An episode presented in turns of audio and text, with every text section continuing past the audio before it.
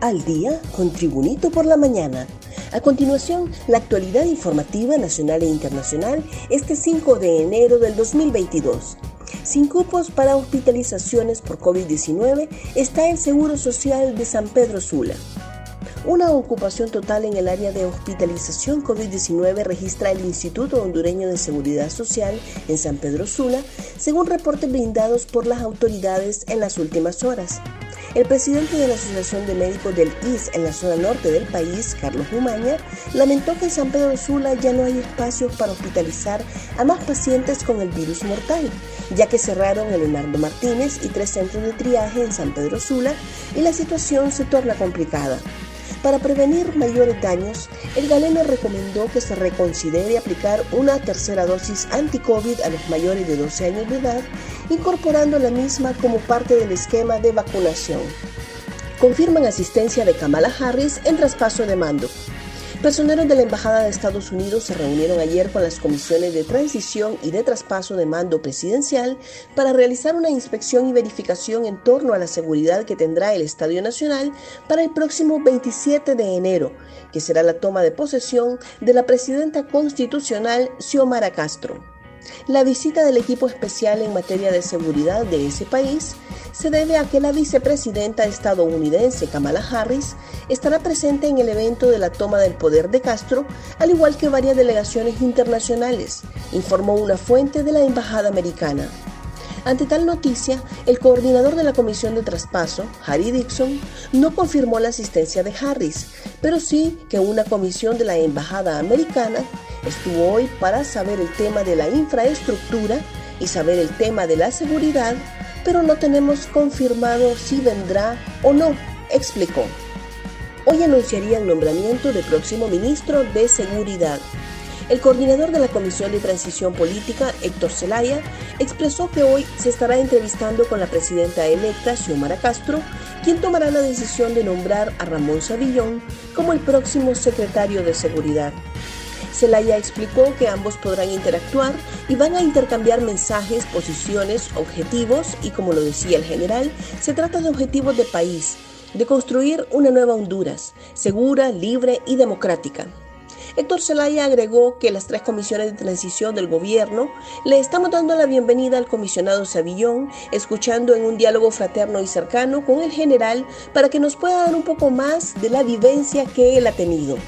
De igual forma dejó en claro que las decisiones de la presidenta Xiomara Castro no tienen un tinte de injerencia, sino que se trata de gobernar y tomar decisiones para el pueblo hondureño. Más noticias nacionales con Tribunito por la Mañana.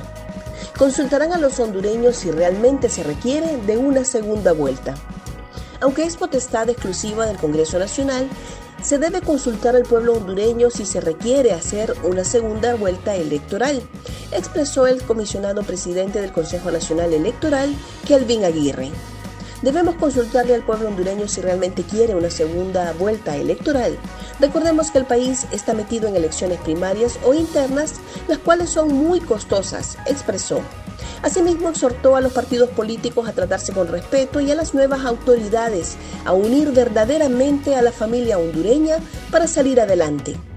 Recordó que por algo los comicios pasados fueron los más participativos, porque el CNE generó confianza y fue un proceso transparente. Ahora le toca a los partidos políticos respetar la voluntad soberana del pueblo, independientemente de sus ideales, porque el pueblo no está para más divisiones, advirtió Aguirre. Tres buses chocan en pleno bulevar. Tres imprudentes conductores de igual número de unidades de transporte público prácticamente se armaron ayer el sándwich al quedar atorados entre sí cuando peleaban en línea en busca de pasajeros por el Boulevard Comunidad Económica Europea frente al inicio del Aeropuerto Internacional de Toncontín en el sector de la colonia América.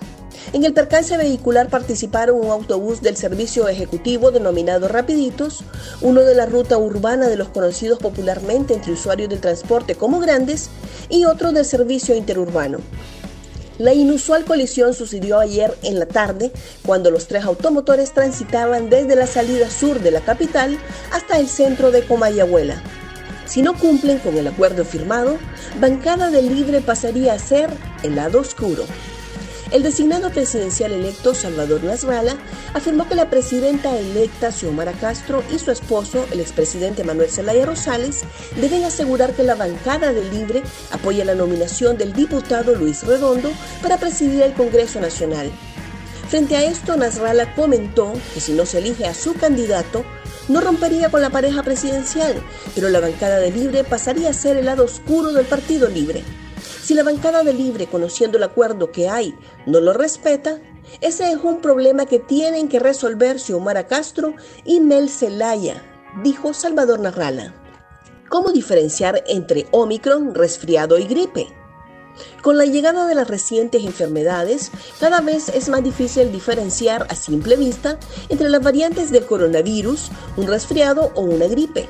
Debido a esto, los expertos han difundido información de mucha importancia con relación a este tema.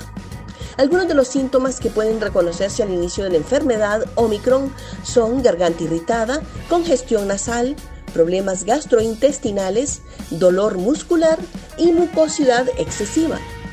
Por otra parte, los síntomas característicos de la gripe son nariz congestionada, garganta afectada, fiebre, fatiga, dolores musculares y a los tres días los síntomas comienzan a remitir. Al contrario de los resfriados que suelen presentar síntomas más leves y no va acompañado de fiebre. Gracias por tu atención. Tribunito por la Mañana te invita a estar atento a su próximo boletín informativo.